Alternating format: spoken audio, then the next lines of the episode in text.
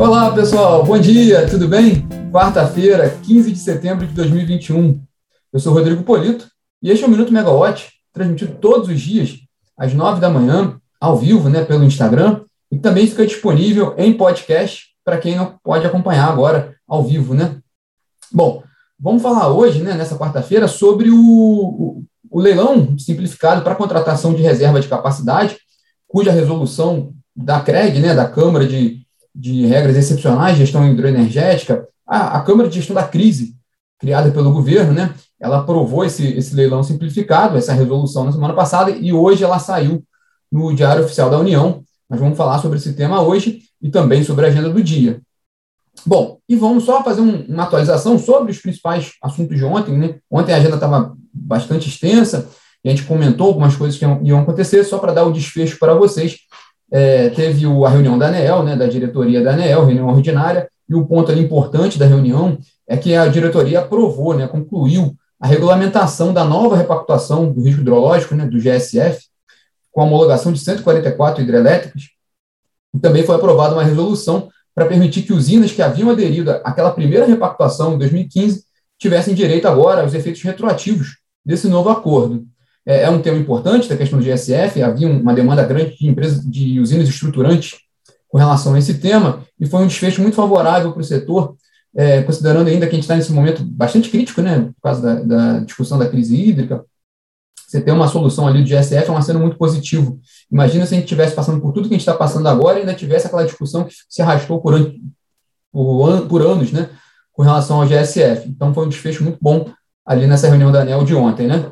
E na área de óleo e gás teve aquela comissão geral na Câmara dos Deputados, né, com o presidente da Petrobras, o general Joaquim Silvio Luna. O encontro foi muito concentrado na questão das termoelétricas, né, no esforço que a Petrobras pode fazer para ofertar mais gás, para fornecer mais gás natural e também ofertar mais energia do seu próprio parque termoelétrico.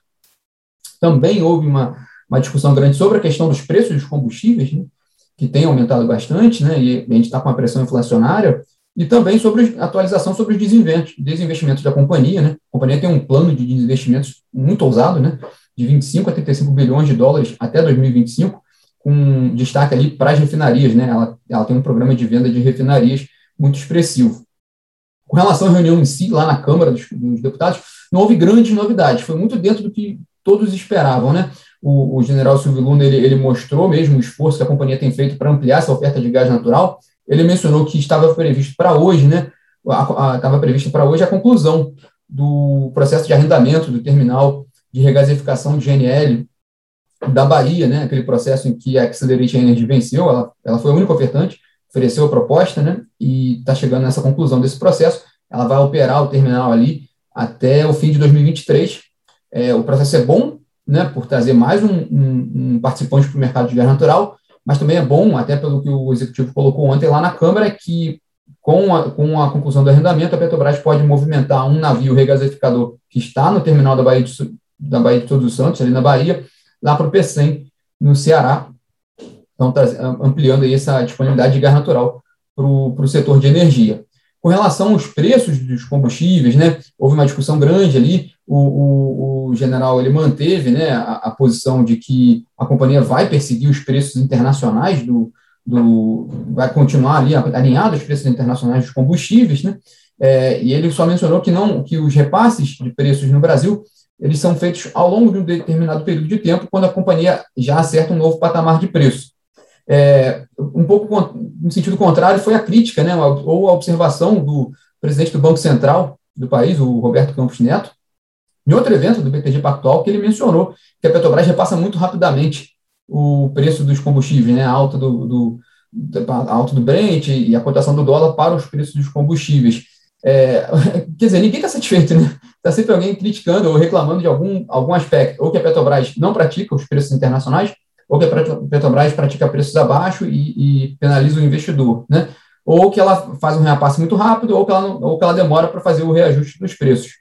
É, o fato é, o resumo da ópera, né, é que o mercado, o desfecho não foi muito favorável, né, as ações da Petrobras caíram ontem, né, as ações preferenciais caíram mais de 1%, foi 1,33%, num dia que o Ibovespa chegou a, a, a, fechar um pouquinho acima, né, e o Brent também, que é um um, um, um fator importante para a Petrobras. O Brent fechou em alta, continua em alta hoje, a última vez que eu vi pela manhã, e a Petrobras, as ações, as ações da Petrobras caíram. Né? Então, o mercado, de certa forma, o, o desfecho dessa reunião ontem não foi tão favorável do ponto de vista do investidor da companhia.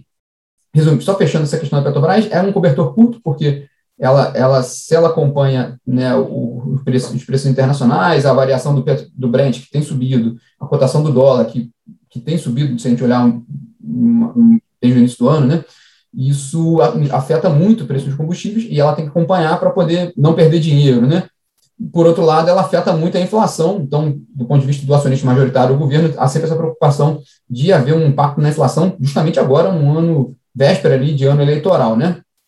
Enfim, Vamos falar dessa quarta-feira, né? Para hoje, né, nessa quarta-feira, um ponto importantíssimo foi a publicação no Diário Oficial da União da resolução número 4 da CREG, né, da Câmara de Gestão da Crise Hídrica ali, é, criada pelo governo. É, essa resolução, ela prevê né, o procedimento competitivo simplificado né, para a contratação de reserva de capacidade. Já havia sido isso, isso já havia sido aprovado na CREG na semana passada, na reunião da CREG. A gente já chegou a comentar aqui, a gente fez a, a notícia na, na plataforma, mas agora saiu no Diário Oficial mesmo, né? O diretor-geral da ANEL, o André Peptoni, a gente esteve com ele no último sábado, quando a gente esteve lá é, acompanhando a inauguração da linha de transmissão da Taesa, né? Que vai ampliar ali o potencial de, de, intercâmbio de energia entre o Nordeste e o Sudeste em cerca de 25%.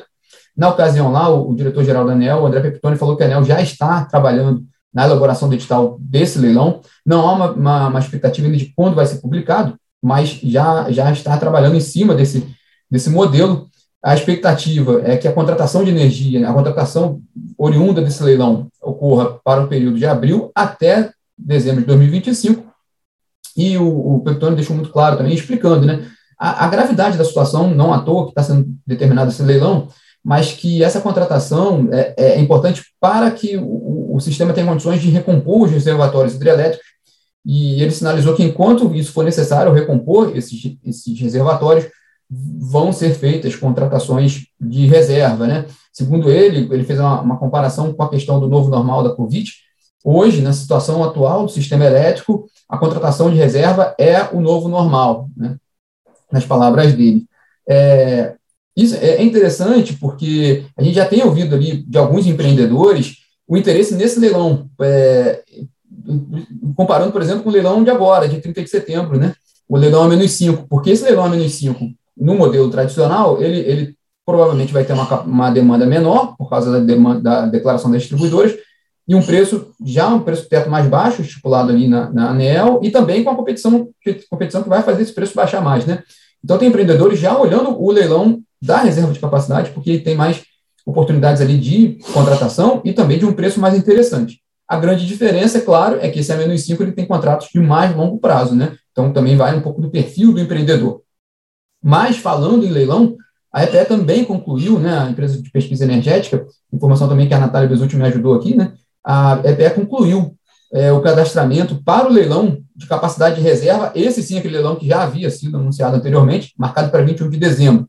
Esse leilão aí de reserva de capacidade, ele conclu, totalizou, para vocês terem uma ideia, um montante de 51 mil megawatts cadastrados, né? Então, a gente vê realmente o interesse do empreendedor com relação a esses leilões. É, 51 mil megas cadastrados, desse total, 10 mil megas são de empreendimentos existentes, vamos falar sobre isso também, mas desses 51 mil megawatts, 47 mil megawatts de termoelétricas, né?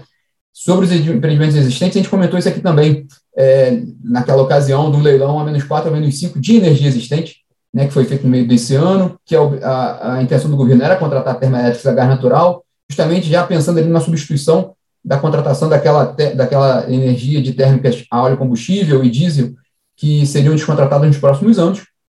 Havia essa previsão, mas a, a demanda estava muito baixa, porque também de, dependeria da, da declaração das distribuidoras. Ocorreu que, que a demanda foi muito baixa, só contratou uma usina, que foi da Petrobras, né, em Cubatão, uma térmica que vai operar com gás de GNL, né, com GNL. É, o que é interessante é que naquela ocasião os empreendedores também da área de termoelétrica já falavam né, que o leilão que eles estavam de olho não era, não era aquele, era, era o do fim do ano, que é a expectativa de contratação e também de preço estava mais interessante do que o que já estava sendo sinalizado naquele leilão a menos 4, a menos 5. Então, tudo leva a crer, né, tudo indica que possivelmente o principal leilão de energia que a gente vai ter neste ano é esse de 21 de dezembro aí, de reserva da capacidade. Depende, claro, do quanto vai ser contratado, mas é um, uma, uma oportunidade muito interessante para o mercado, principalmente o mercado termoelétrico, né? E seguindo a agenda do dia de hoje, o ministro de Minas, e Energia ele tem uma reunião interessante no fim do dia, às seis da tarde, lá na, na, na sede do Ministério, com representantes da Alcoa, né? A Alcoa é uma grande produtora ali de alumínio, né? Uma das maiores produtoras de alumínio e também um grande consumidor de energia, né? É, a produção de alumínio demanda muito energia, né? Um, é um consumidor intensivo, eletrointensivo. Então, nesse cenário ali que a gente está discutindo crise hídrica, discutindo pressão de contas, né? De, de, de impacto tarifário, custo da energia, é, esse é um ponto importante, essa reunião ali, para sinalizar o que, que, que, a indústria, mais um representante da indústria, vai colocar para o ministro. Semana passada teve, teve a reunião com o representante da Anfávia, a gente tem acompanhado a movimentação também da CNI, né, de representante da indústria, colocando né, sua, sua posição com relação ao tema, o Aço Brasil também, né, preocupado também com a questão do custo da energia. Então, essa reunião com a Alcoa é, é, um, é um fato importante hoje na agenda do ministro de Minas e Energia. É, e na Megawatt, convido vocês a passarem um dia com a gente aqui hoje, né? É, Quarta-feira é, tem a live Ligados no Preço, né, às 13 horas, a nossa tradicional live, que traz ali informações sobre condições meteorológicas, né, sobre o mês de setembro, já traz algumas indicações para o próximo mês, e também os efeitos no preço da energia, né, então, até ontem a gente teve essa discussão aqui, né, a gente comentou sobre a questão do custo que está sendo é, colocado para o setor para a geração termoelétrica, então também é uma oportunidade boa para comentar sobre isso, né? Questão de custo e preços. Essa live é muito boa, é muito importante, muito interessante, às 13 horas. É, a gente comentou aqui sobre um grande, um grande consumidor de energia, a Alcoa. Às 16 horas, a gente vai ter aqui na, na, na, na Megawatt um webinar sobre tudo o que você precisa saber sobre o programa de redução voluntária da demanda, né? Uma das medidas colocadas pela CREG, né? para justamente para estimular ali a contribuição da, do lado da demanda para lidar com a crise hídrica. Né? É, lembrando que ali logo para esse início de setembro, o CMSE aprovou 237 megawatts né, de propostas da, da indústria né, para reduzir né, o, o, consumo nesse mês de setembro. E aí vai ser uma oportunidade boa para a gente ouvir não só o ONS, que participa direto desse processo, como a Câmara de Comercialização de Energia Elétrica, que vai fazer ali né, a, a, questão contratual da comercialização desse, desse, dessa energia, ou dessa redução da energia, né, e também da Abrace, né, a Associação dos Grandes Consumidores de Energia, que aí é o, o braço da indústria, né, também colocando ali sua visão, né, sua expectativa com relação a esse programa, que agora se tornou muito importante para todo esse esforço que tem sido feito pelo governo para lidar com a crise hídrica, né? Dado que, que a situação realmente está mais, mais crítica, e aí vai ser bom e importante de novo, olhar na live de preços essa questão, né? Porque é, nessa parte meteorológica a gente consegue ter uma ideia também de que pode vir pela frente com relação à oferta né, de energia, e também porque hoje, quarta-feira, sai, né, é publicada a atualização da análise de conjuntura da crise hídrica feita pela consultoria da Megawatt, vai estar na plataforma também, então é uma oportunidade também para atualizar com as informações mais recentes com relação à crise hídrica. Bom, pessoal, essa é a agenda de hoje, dessa quarta-feira, né? Um dia bem interessante. Convido vocês novamente a passarem o dia com a Megawatt aqui. Tem bastante informação hoje. Bom, pessoal, até amanhã. Tchau, tchau.